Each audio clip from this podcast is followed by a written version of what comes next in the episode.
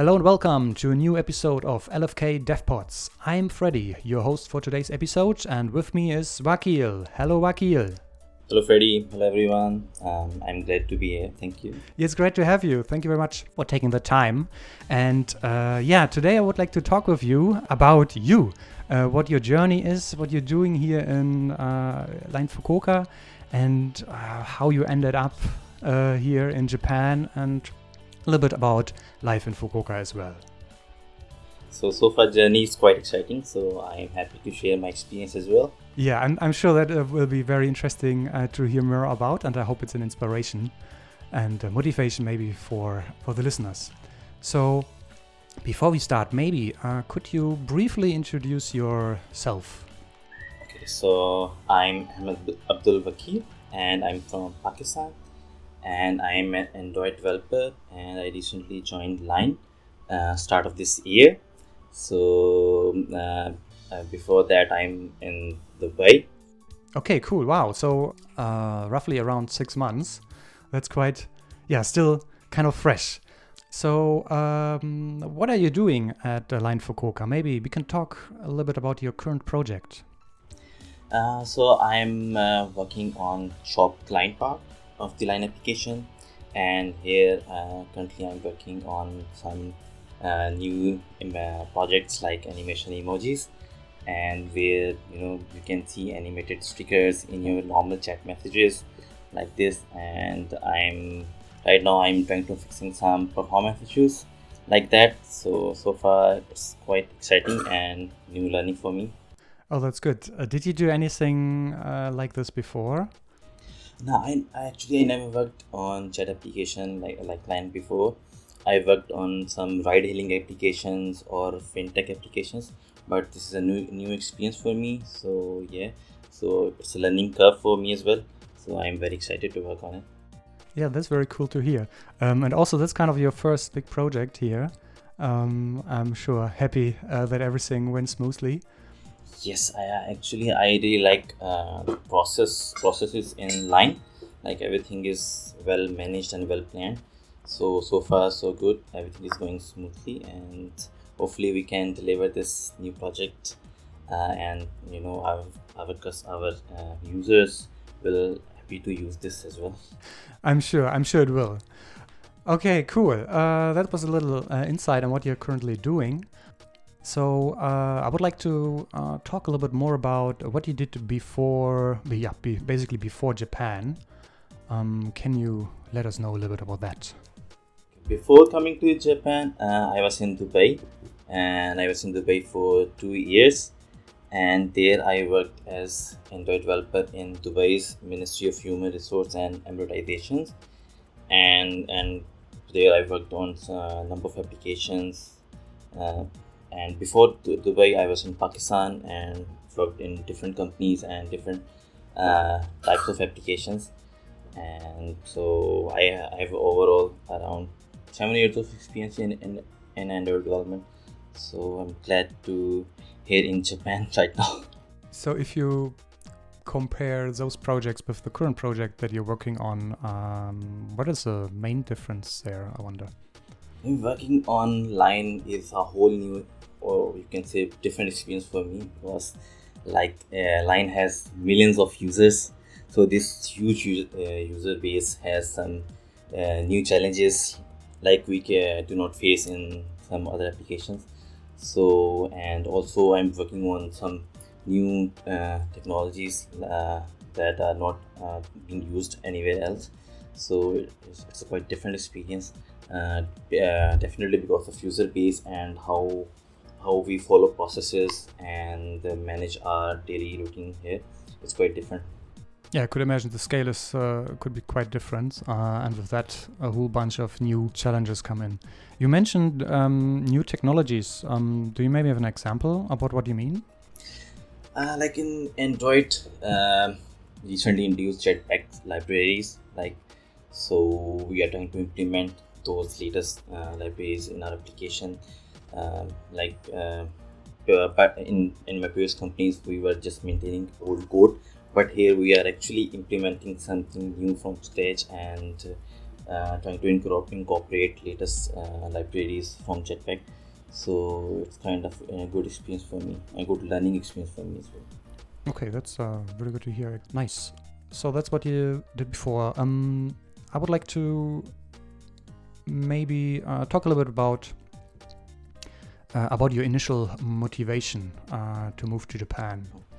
So you know, Japan is a land of rising sun. so you know, uh, in IT industry is really booming in Japan right now, and there are some really good opportunities for IT professionals like me. Uh, so when I saw a line uh, opening on Stack Overflow, so I quickly applied there and got my first interview email. Um, so, so, then I go through all the interview processes and finally got the offer. Um, so, but uh, the whole process was really smooth and good. Uh, but coming from uh, Dubai to Japan is a whole new different story due to this Corona pandemic. Okay, uh, I would like to talk a little bit more about process itself. Like um, this all happened maybe a little bit under more special circumstances than normal. Like uh, that was before or during the pandemic.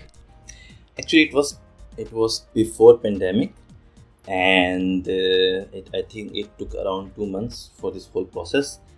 Uh, but after I got the offer, uh, this Corona pandemic happened, and uh, I was stuck in Dubai for I think for six or seven months. Oh yeah. Okay. So uh, so I couldn't move to Japan, so I waited in Dubai. So yeah, we, we, we reached the um, the message. Yeah, we uh, some um, new Android engineer will, will join us, and oh great when he's coming. Oh, actually it takes a while because uh, the borders are closed, so it's very difficult with visa at the moment. So we need to wait. So uh, yeah, but finally, um, beginning of this year. So you took the tests and you got the offer, and then you agreed to move to Japan and you had to wait for uh, six months. Uh, what happened? Like, what were the the the first things uh, you had to do, or what did you had to do during that time? Was there any, I don't know, paperwork that you need to uh, do uh, in advance? Ah, before you know, before uh, after I got the offer, and then pandemic happened, so I couldn't move back to Pakistan to apply for visa. Uh, so I stayed for six months in uh, in my apartment, stuck in my apartment actually. So when the this Corona restrictions uh, got a little bit eased, so I moved to moved back to Pakistan and applied there for visa. So for that I required some documents, uh, which uh, the expat support staff team actually they send me quickly as possible. So I received those documents and quickly applied uh, for visa, and I think it in one or two weeks, I um, uh, my visa was application was approved, and uh, I quickly took the flight in next week to come to Japan. and interesting thing that happened was you know when I landed in Japan, then after two or three days, uh, Japan actually closed their uh, airports again. Ah yes, there was only a brief moment, a window uh, where that was possible, uh, but the next uh, wave hit uh, Japan. Okay, so uh, you arrived in Tokyo. Yes, actually, you know, there's no direct flight between Pakistan and Japan, so I booked a connected flight via Dubai, and in there is no direct flight between Dubai and Fukuoka. So first, I have to you know, go to Tokyo, and I landed in Tokyo and completed my quarantine period there uh, for 15 days and uh, I really you know really want to see uh, Tokyo a little bit more but couldn't go out due to this corona uh, pandemic and quarantine time. Oh okay. Wow at first time in, in Japan and then you can't uh, go out and discover it. Uh, okay I see. Uh, but anyway you didn't stay long in Tokyo just for the quarantine time and then you flew down to Fukuoka. Uh, yes, after completing my quarantine period, uh, I booked a flight, and uh, on the next very next day, I moved to Fukuoka, and there, so uh, it's good no PCR test or nothing these type kind of uh, restrictions. So yeah, after landing in Fukuoka, uh, I moved to my accommodations.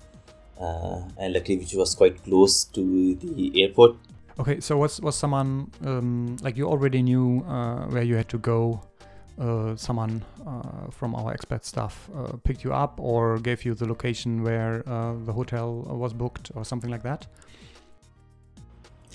Okay, so during this whole process, I was in touch with expat staff supporting.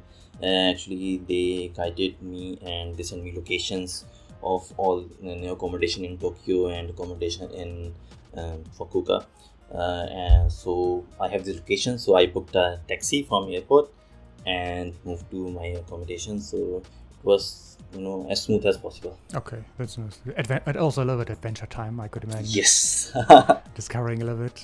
Uh, yeah. Okay. Um, yeah, maybe we should uh, add that um, Line Fukuoka also has a special, uh, yeah, expat team that is guiding and supporting and helping our uh, international staff, uh, not only onboarding, also afterwards, if there are any questions, um, letters that come to your house that you can't read or something like that, um, and you have a question about this. So uh, yeah, they will help you with with those kind of things as well as uh, finding an apartment. So that's maybe the next point I would like to talk about. So that was the the first day, kind of arriving in Fukuoka, and uh, there was a there was a hotel. This hotel was um, like kind of a monthly hotel that you could book for longer than a few days, or did this was this just a temporary uh, thing? Okay, so expat staff team actually they booked uh, apartment for one month for me and my family, and uh, during this time uh, I have to find my permanent resident.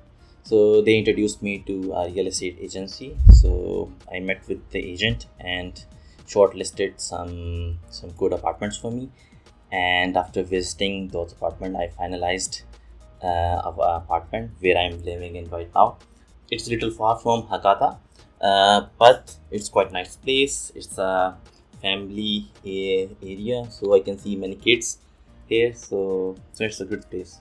One more uh, one thing uh, I would like to add. Uh, uh, staff support team actually they help you in everything like uh, buying a new sim uh, or you know opening a bank account so help you in everything. Yeah if, if, if you don't speak any any japanese uh, or can't read any japanese you might have some some challenge ahead. Yes like you uh, like when you land in uh, japan so you have to go to ward office for your address registration.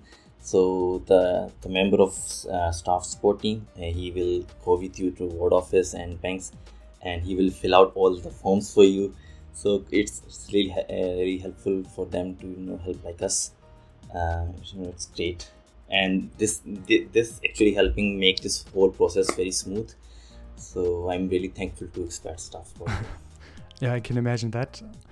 When i joined uh, we didn't had yet a support team um, at that time. So i've been really helpful well, it's not like uh, you, you can't uh, do this by your own, but there is maybe a little bit more adventure involved in that. And having someone who speaks and read Japanese is, is really helpful, I think, uh, especially for this uh, beginning of things like finding apartment, bank account, uh, mobile phone contract, uh, all those um, yeah important things for the beginning.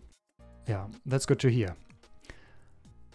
Let's talk maybe more in general about the life in Japan how is it so far? Like, it might be a bit special because we are still uh, have the pandemic around, but I hope you had the chance to discover a little bit and can give us a little insight or. Well, life in Japan is, I think, so far so good. Uh, especially Fukuoka is a quite a quite nice city. It's uh, in, in, uh, complete infrastructure is there, and uh, you can go. It is a uh, big train network and bus network so you can go anywhere wherever you want. And uh, people here are quite nice. They are very helping especially to a non-japanese speaker like me. So they always help you and they always guide you. And you know uh, if, if you're if you're a non-japanese speaker then you, you know run into some issues uh, like uh, signboards and everything is in japanese. But uh, but if you ask any stranger uh, they he will or he or she will you know really help you he will guide you so yeah so far it's really nice and uh, the, the place where i'm living is also very good uh, it has some nice schools for my children So right now I'm looking for uh, some preschools for my children. So uh, uh, met a family here. They guided us where you can go and uh, what kind of school you should select. So I think people here are uh, really helping and very nice. I think uh, recently you mentioned that uh, you're looking for an uh, English speaking kindergarten. I think you, you found some. Yes, actually, I found some uh, English preschools, and uh, last week I visited three schools, and actually I selected one already. So hopefully, my daughter, uh, she will go to uh, you know her, her preschool. I think next week. Yes. Next week. Okay, wow. Okay, then it might become a little bit more peaceful in your apartment. Yes, you know, with two kids and working with working from home with two kids, it's you know quite like noisy, noisy you know, during meetings. Uh, during meetings, they came to your room and uh, like want to play with you, but you can't. yeah, yeah. Well, that's that's how it is with kids. Uh, I see. Okay. Um. Okay, but maybe that's not the uh, the only challenge you faced. I'm learning Japanese. Like in in office, I now a day to day communication. Uh, we communicate with you know using English, so there's no restriction in office to learn Japanese. But in our daily life, so we all have to you know learn Japanese so we can communicate with uh, local community and uh, you know uh, understand local culture uh, you know very easily. So I'm right now I'm trying to learn uh, Japanese and I made some progress. Like I learned uh, katakana and hiragana, and now I'm learning some basic ja- uh, Japanese uh, grammar like this. So yeah, so Japanese uh, learning Japanese is uh, I think one challenge. That's good to hear. I, okay, I've, I have one more question I want to throw in. If you compare Fukuoka to your to the cities you lived in before, uh, like how do they differ in, in, in size? Maybe that might be interesting to know what the background is if you compare to Fukuoka.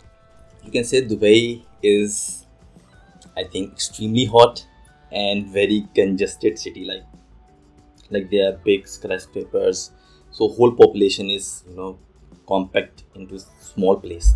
But in but in Fukuoka, uh, you can it's a well balanced city. I think so. Like you have some uh, markets and big stores in Hakata or Tenjin area, and some some normal like residential areas like in, where I'm living in like Meinohama. So uh, it's good, and uh, I think transportation is very uh, good than uh, my city in Lahore. Like in Lahore, we don't have these kind of metros and these stuff, but in in Fukuoka we have good bus networks and uh, good uh, good train like very fast moving trains. And uh, one uh, thing uh, challenge I faced here is I'm a like I'm a Muslim, so so we have to you know eat halal food. So which is not i think very common in uh, japan or in fukuoka so but now actually i found some good shops where i can find halal grocery or halal meat so which is very good so with uh, like with the passage of time i'm adjusting with the life in fukuoka so uh, I'm, I'm not now more familiar with their um, like the buses and trains and how I can find good grocery shops for you know halal shopping. Uh, so all this thing. So so far I think uh, it's it's a little bit challenging for a Muslim like me, but so far it's going good, and I'm adjusting well here. Do you maybe have any uh, advice? Like, did you found those shops uh, online or via uh, a friend or? Um, Okay, So uh, there are many uh, like Facebook groups, uh, like you can join, uh, where there uh, many Muslims they will guide you, uh, where you can find halal shops or uh, like or where you can buy some uh, local items, uh, specifically uh, your country's grocery items. So there are some online stores available, like you can order anything, uh, like from there. But there are some good grocery shops near Hakata area. Like yes, in, in near Hakata area you can find some really good grocery shops here. Like I I found some uh, a, a good grocery shop specifically like I like I'm looking for uh, Pakistani products mainly. So I found a good grocery shop in near Hakata area, and there's also uh, one mosque actually in Fukuoka as well.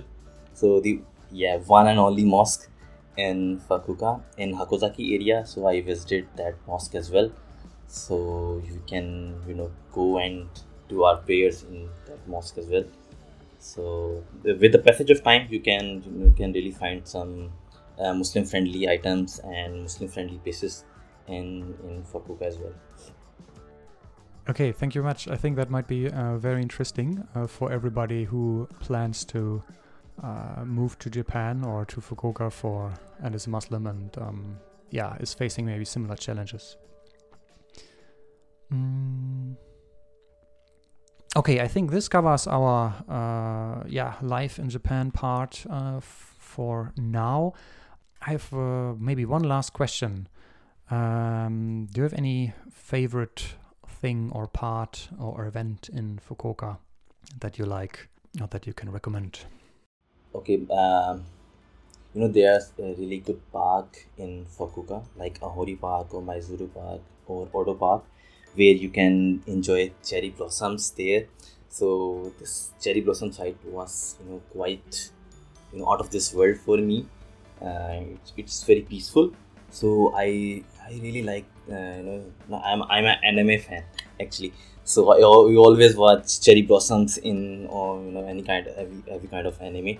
So seeing this in real life you know i was very excited and uh, you know it was very peaceful and you know calm like so I really like this you know, spring cherry blossom. Yeah, I can imagine. Uh, I think, and this time it was also kind of under special uh, circumstances because not no big gathering is allowed. Usually, um, it's kind of a big picnic place where we gather and uh, drink and talk and eat and enjoy uh, the company and uh, the the cherry blossom. So um, yeah, very nice. Did we forget something? That, or is there anything you would like to um, mention, uh, or maybe something to your experience, or some advice, or maybe that might be interesting for um, other Muslims or people maybe from Pakistan or something like that? So during this pandemic, if you are traveling by air, then you must be ready for some PCR tests. So like you have to go through multiple PCR tests to reach your destination so that is one thing. And uh, and before coming to japan i think we should try to some greetings learn some greetings in japanese. And uh, if you are muslim then you should be at least aware of some uh, where you can find your you know halal grocery items or halal meat. So you should have some information about at least for some online shopping for halal groceries like this and don't worry uh, japanese are very nice. They will help you they will guide you and uh, you will definitely enjoy your visit in japan okay thank you very much. I think it was, uh, was a good interview and we got a lot of insights and hopefully also helpful for our listeners. This is it for this episode. Thank you very much for listening so far. If you have any questions or um, ideas for uh, new episodes please use the twitter hashtag lfk underbar devpods and let us know your thoughts. Thank you very much. Bye bye.